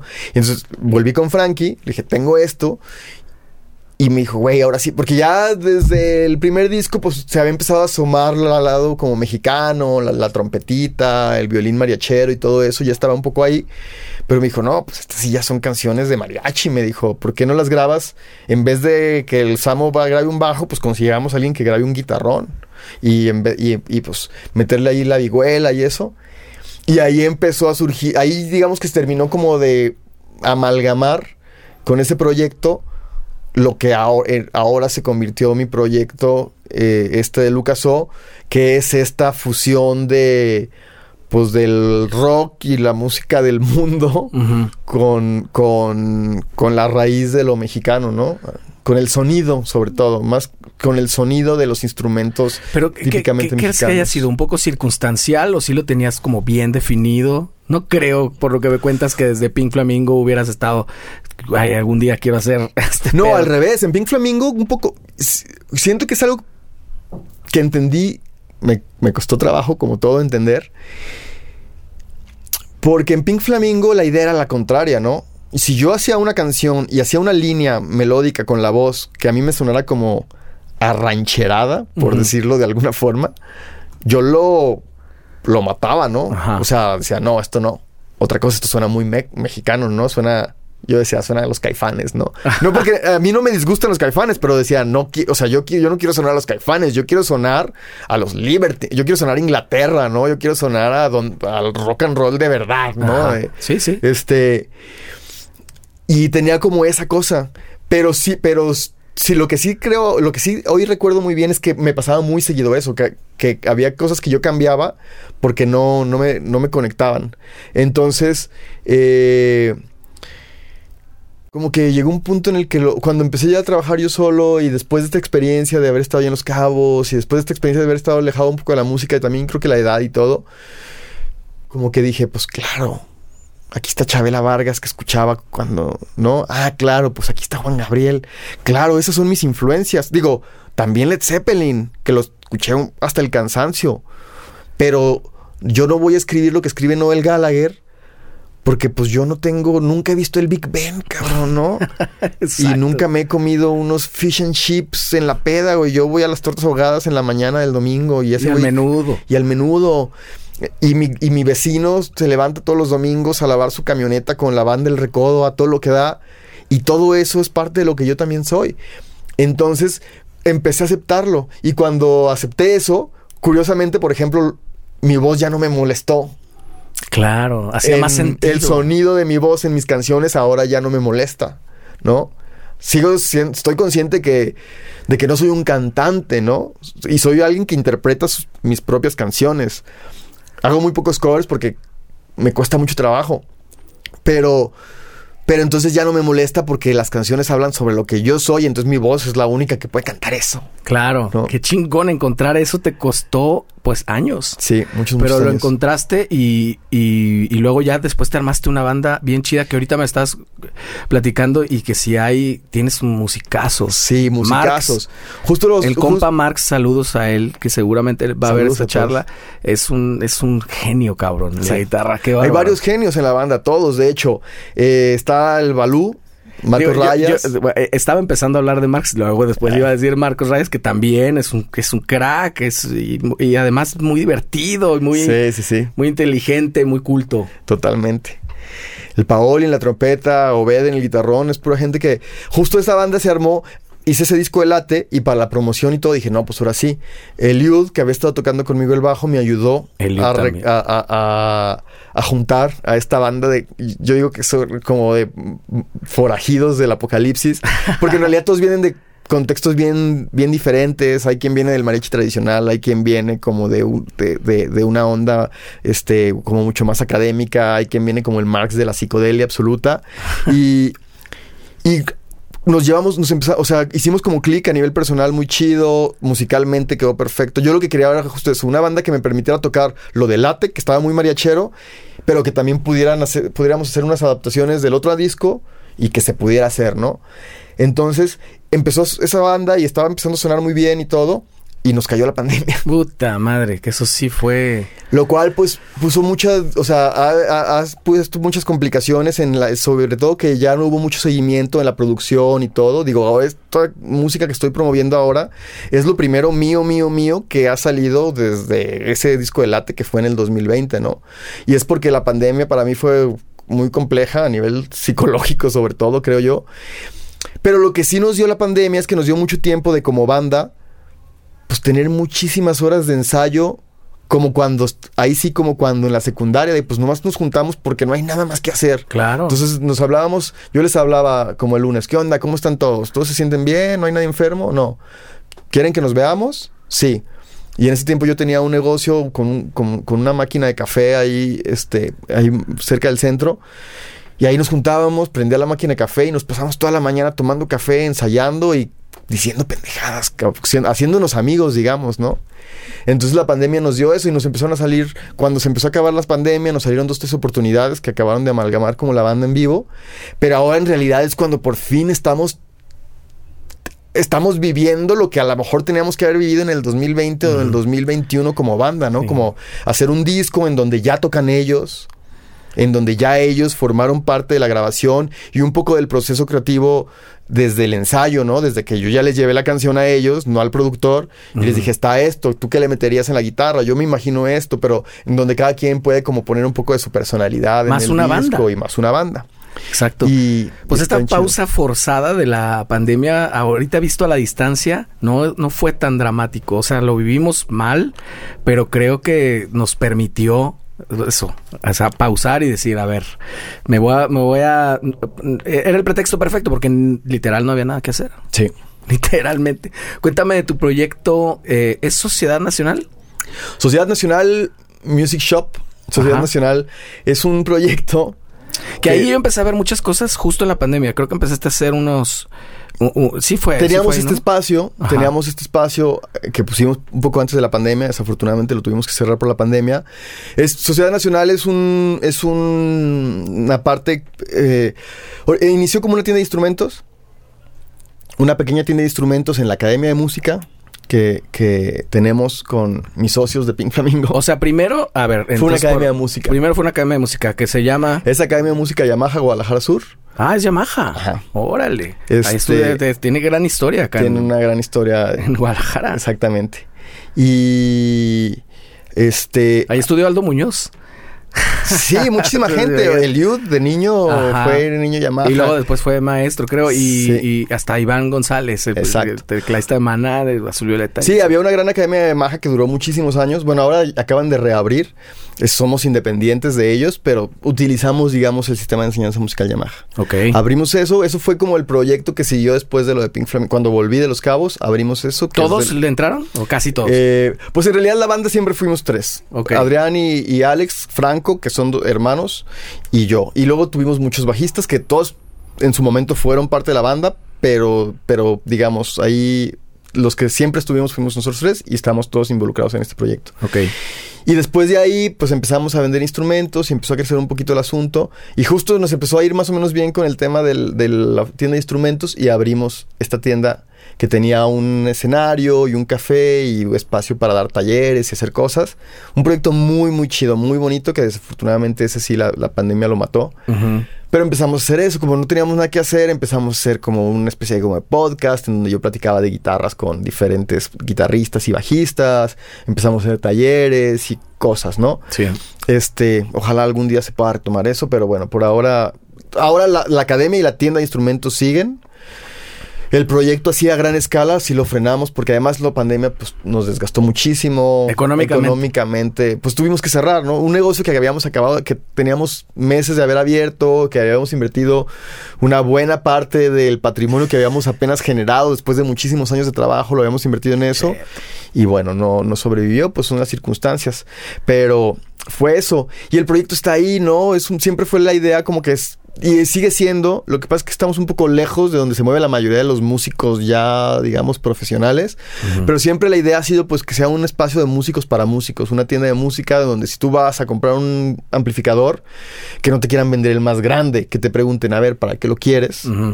Y dependiendo de qué me digas para qué te, lo quieres, yo te diga, ah, pues mira, te conviene este que está barato, pero te va a servir y no pesa mucho, pero te va a servir mejor que comprar uno de 300 watts con cabezal y dos gabinetes, que la neta si te lo vas a llevar a, a, a huesear, Sí. pues al tercer día ya no- estar bien harto de que no sea tal cual cargando, ¿no? vender por vender, ¿no? Exacto. Un poquito más como involucrados y conscientes. Del... Sí, todo, o sea, la guitarra, por qué la quieres, para qué la quieres. Y, y- y bueno, en ese tiempo, con ese espacio, el problema, eh, pues había este espacio de expresión, ¿no? Si tenías un, que presentar un video, lo puedes hacer ahí. Si tenías, hacíamos unos open mix, Ajá. este, en donde pues iban cantautores así desconocidos a presentar sus canciones. Mi idea con eso era que eventualmente fuera gente chida, que, que eventualmente pudiera ir, este, no sé, eh, eh, Aldo a decir, ah, miren, compuse esto la semana pasada, quiero tocárselo, saber qué piensa, ¿no? Y como que iba para allá, empezaba a llegar gente así,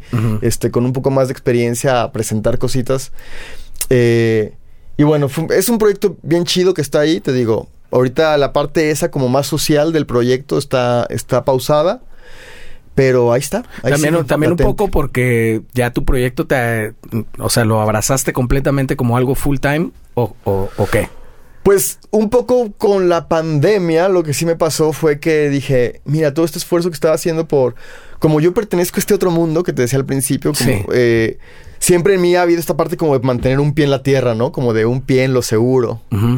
Y la pandemia me hizo ver que no hay nada seguro. Exactamente. Todo lo, todo, todo el tiempo que yo usé durante los últimos 10 años, que no usé por escribir canciones, por mantener un pie en lo seguro, por trabajar en una oficina, por tener un ingreso fijo, por todo eso, en la pandemia todo Se cayó. se cayó. Pues, la- la- casi todo. Afortunadamente hubo una parte que sobrevivió y, y estoy súper agradecido de eso.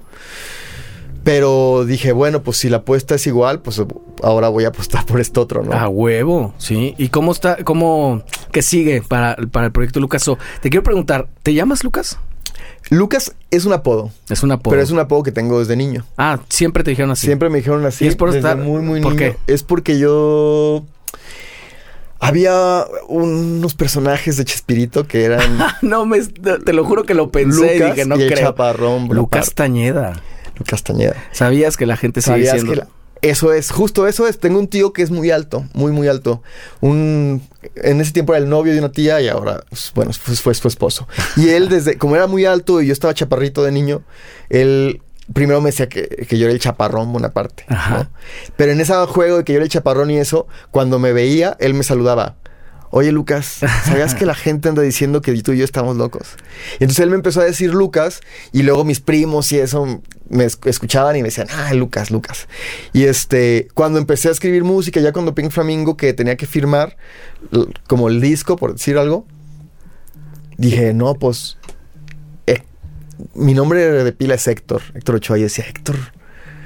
No hay músicos que se llamen Héctor, ¿no? O sea, Héctor es- Lavoe. Es un Héctor nombre. O sea, sí hay, ¿no? Sí, o sea, sí, pero yo lo pensaba como de. No es un Sí, no, no es como- cool. No, es cool. Exacto. Pero todo el mundo, o sea, mucha gente me dice Lucas, Lucas. Entonces, Lucas es. Lo abrazaste, lo está abracé, chido. No, pues está chingón, porque además, pues, ¿cuál Lucas? Pues nomás hay uno, güey. Está cabrón que haya muchos, ¿no? Sí. Y el O.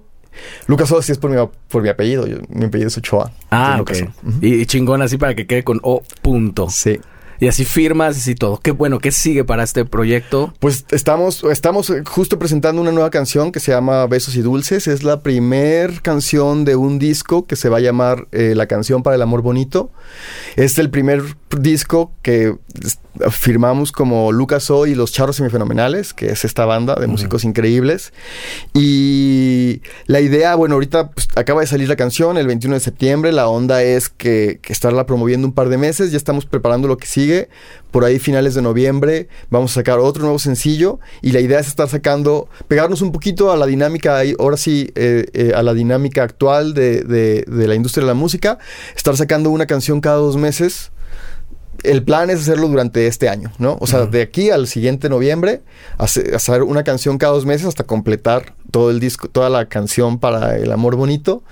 Y en ese, y en ese este Inter, pues estar tocando lo más posible, estar buscando este, los, los, escenarios más bonitos que encontremos y, y estarle dando, ¿no? Estar apostando por estas canciones. Y estás yendo un poco o un mucho en contra de la idea de escuchar el disco completo de una, que eventualmente lo vas a hacer, o sea, después de, de estar sacando sencillos cada dos meses, pues va a salir un disco completo, pero que estar como haciendo esta cosa que yo eh, comparto completamente, pero que tienes que jugar a veces el juego que está... Hay que jugar el juego, si quieres jugar el juego tienes que jugar un poquito las reglas, ¿no? O sea te puedes poner súper rebelde y eso, lo he hecho. Y la verdad es que a nivel, pues es bien difícil que la gente te escuche. Si, si así es difícil, es más difícil que la gente se... Ahorita, no tanto porque yo no creo que tenga la gente la capacidad de hacerlo, pero porque la misma industria no te lo permite. Si sacas todo el disco completo, tienes una sola oportunidad de promoción. Es cierto. Tienes una sola oportunidad de que una canción llegue a una playlist.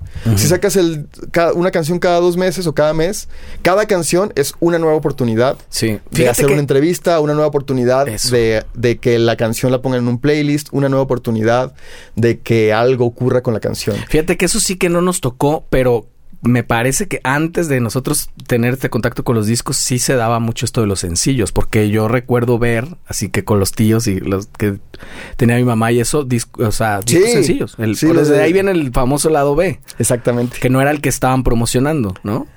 Este, eso no nos tocó mucho, pero creo que entonces es una vuelta otra vez que se está dando, está volviendo a pasar un poco. Sí, de alguna forma ha sido así. De alguna forma, por ejemplo, los primeros dos discos de los Beatles, la mayoría de los discos de Elvis los armaron así. No hacían un disco. Eran recopilatorios. Hacían, se, estaban lanzando sencillos, sencillos, sencillos y al final del año o, cada seis meses, en el caso de los Beatles que producían muchísimo, cada seis meses recopilaban, recopilaban ocho, nueve, diez canciones y vámonos, ¿no? Sí. Entonces, pues nos podemos, este, como eh, ir por ese lado no está tan mal, pues. Mira. Son canciones, Son canciones. Al final el disco va a estar ahí. Son canciones que sí tienen una relación una con otra, que sí hay... Digo, no es un disco conceptual, pero sí tiene una intención de que sí sea un disco al final, de que sí haya un seguimiento eh, a nivel sónico y a nivel como de temática. Entonces, bueno, vamos a pegarnos un poquito a esta tendencia y ver qué pasa. Y al final ahí va a estar el disco de todas formas. Y, y quien lo quiera escuchar completo al final, pues qué chido. ¿Cómo manejas el tema? ¿Cómo lo ves personalmente y profesionalmente el tema de las redes sociales? A mí me cuesta muchísimo trabajo, muchísimo trabajo. No pertenezco a la generación de las redes sociales, definitivamente. Estoy empezando a encontrar como el lugar en donde me siento cómodo, que es la parte como de un poco documentar lo que pasa, ¿no? Estoy, no sé si has visto, estamos sacando una serie de, de reels de personas que escucharon el disco, en la, canción, en la presentación, y entonces son ellos hablando sobre la canción. Eso me hace mucho más feliz que estar yo hablando sobre la canción en un reel y decir, esta es una canción que escribí a veces veo esos ejercicios y digo, se me hacen un poco ingenuos, me parece... Y un culto a la personalidad un culto a la persona brutal, exacto. Estar saliendo todo el tiempo, cabrón. Entonces, pues, estamos ahí, ¿no? Intentando, me cuesta trabajo. Yo ya llegué a lo que sí llegué a un punto, a una decisión en que dije, voy a hacer lo mejor que pueda, pero no me voy a estresar por, ese, por esa parte, ¿no? Espero que espero que la música sea suficiente. Es que, no, la voy a enterrar la música, sí la voy a promover, pero, pero tampoco me voy a poner a hacer digo, voy a decir el bailecito, esas cosas que no, ni siquiera van con mi música, ni siquiera van con lo que yo quiero decir. Y, y, la gente al final lo capta. Tampoco va a funcionar porque la gente ve que no es auténtico, que es falso. Cierto. Eh, eh, y las manejas tú, tus redes. ¿Tienes TikTok? Tengo un TikTok en donde subo muy pocas cosas, estoy subiendo estos videos y pedacitos de ensayos y cosas así. De repente hubo un tiempito que, que, que quise hacer otras cosas. Me quitan mucho tiempo, me quitan mucha paz mental, Sí. me hacen sentir incómodo y al final no pasa nada de todas Ni formas. siquiera está tan... Ajá, no conecta. Porque la No gente que lo consume es la distinta. gente que lo consume, además la gente no es tonta, la gente sabe cuando es auténtico. Los TikTok, o sea, hasta la cosa más simple, las morras que se paran así, a, a brincar así, tiene que ser auténtico. Si lo hacen con pena, ya no salió. Exactamente. ¿no? Se tienen que sentir ellas realmente buenotas y realmente saber que con y su la, y- la otra también es que entrarle a ese rollo te vas dando cuenta cómo te, te engancha y te puedes volver esclavo de eso. Sí. Yo ahorita estaba platicando justo con Álvaro ayer de, con Álvaro Macías de eso. Cada red social tiene su formato. Yo saco reels de estos ejercicios y entonces los tengo que editar diferente. El lenguaje tiene, uno tiene que durar menos. eh, Uno es cuadrado, el otro es al revés, el otro es no sé qué. Puta, güey, cuando me doy cuenta estoy ya... Me dedico a editar, güey, más que a hacer música o a platicar, ¿no? Que a mí lo que me gusta de esto, pues es la charla, Sí. no la pinche edición. Entonces, creo que estoy encontrando un proceso como para homologar un poquito más eso, mandarlo todo eso y, listo. Al TikTok me meto para subir uno y me salgo inmediatamente porque me, me vomita esa madre, güey. O sea, Sí, no, es un tema, No somos, no nos llevamos bien. No, sí, yo tampoco. Me cuesta trabajo. Me cuesta mucho trabajo como entenderlo. Me cuesta trabajo entender por qué a la gente le da risa lo que le da risa. Mm. Ya sé. o porque güey. ciertas cosas, ¿no? Ciertos fenómenos. Justo estábamos hablando de esta banda Space Ocean. Unos chavitos. Tocan muy bien y de hecho uno de ellos fue nuestro alumno ahí en la academia. Órale. Y estamos bien orgullosos de ellos, pero en realidad les empezó a ir súper bien porque salió, un día salieron uno de los miembros de la banda comiéndose una sandía con su canción tocando de fondo. Y esa canción en TikTok, o sea, ese video del güey comiéndose una sandía se volvió viral y gracias a ahora tienen unas oportunidades increíbles, ¿no? Se van de gira por todo el país, ya los agarró por ahí, o sea, un buen manager y le está yendo súper chido. Y qué chido, pero es como, ¿por qué? ¿Lo hicieron a propósito? No. El güey, pues tan chavito, se le hizo chistoso, tocan así una onda así medio ponquerona, medio... Y se le hizo curioso grabarse mientras se comía su sandía y se volvió viral. Qué ¿no? loco, güey. Está bien Pero loco. está ¿no? bien, a, a ellos les quedó muy natural, ¿no? Sí. Pues es que sí, ellos son nativos. Yo tengo un hijo de 13 años que así, él es el que me insiste, él es el que me insistió Sí. de TikTok y, eh, y me dice cómo hacerlo. Mira, es con tal- tales hashtags y eso es para él es nativo. Yo algún día le enseñaré alguna otra cosa. Pero él me está enseñando un chingo ahorita en este, en esta época. Pues te deseo muchísimas éxito. Muchas gracias. no necesitas nada de mis deseos porque sé que te van bien, van bien chido, tienes un bandón, tienes rolas bien chidas Muchas de gracias. las de la yo por un tiempo era muy pesimista diciendo es que ya la música no dice nada, cabrón, a mí me- ya me estaba convirtiendo en el viejo que le grita a una nube, ¿no? Antes está y me abrí un poquito más y he estado viendo y como que simplemente la apertura te, te permite ver las cosas que ahí están. Sí, hay cosas nuevas y hay cosas chidas y se están haciendo cosas chidas en Sí. México. Por más trabajo que nos esté costando ahorita, sobre todo encontrarnos y saber cuál es Sobre nuestro todo, lugar. yo creo que el, el tema es encontrarnos. Como volver a eh, ubicar nuestro nicho. Hay un montón de cosas chidas que se estaban haciendo y luego a todo el mundo nos pasa lo mismo, ¿no? Yo, de las personas que conozco personalmente que hacen música más chida, entras a sus cuentas de Spotify y tienen 200 seguidores o 200 escuchas mensuales. Y digo, ¿por qué? Si lo que hace está mucho más chido que otras cosas. Pero siento que estamos como un poco perdidos ahorita en este Sí. mundo. Tenemos que empezar a como a levantar la mano. Y, Pero también y- hay que ser rebeldes y decir, eso no dice nada, güey. Los pinches Exacto. números no dicen nada. No dice nada. Qué mierda. O sea, pues sí, ¿quién está en los primeros lugares? Pues la música que, que está diseñada para eso. Pues Totalmente. probablemente le va a costar más trabajo a otro tipo de música. Está bien, hagamos las paces también con eso, ¿no? Y el ejercicio mismo de hacer música y canciones.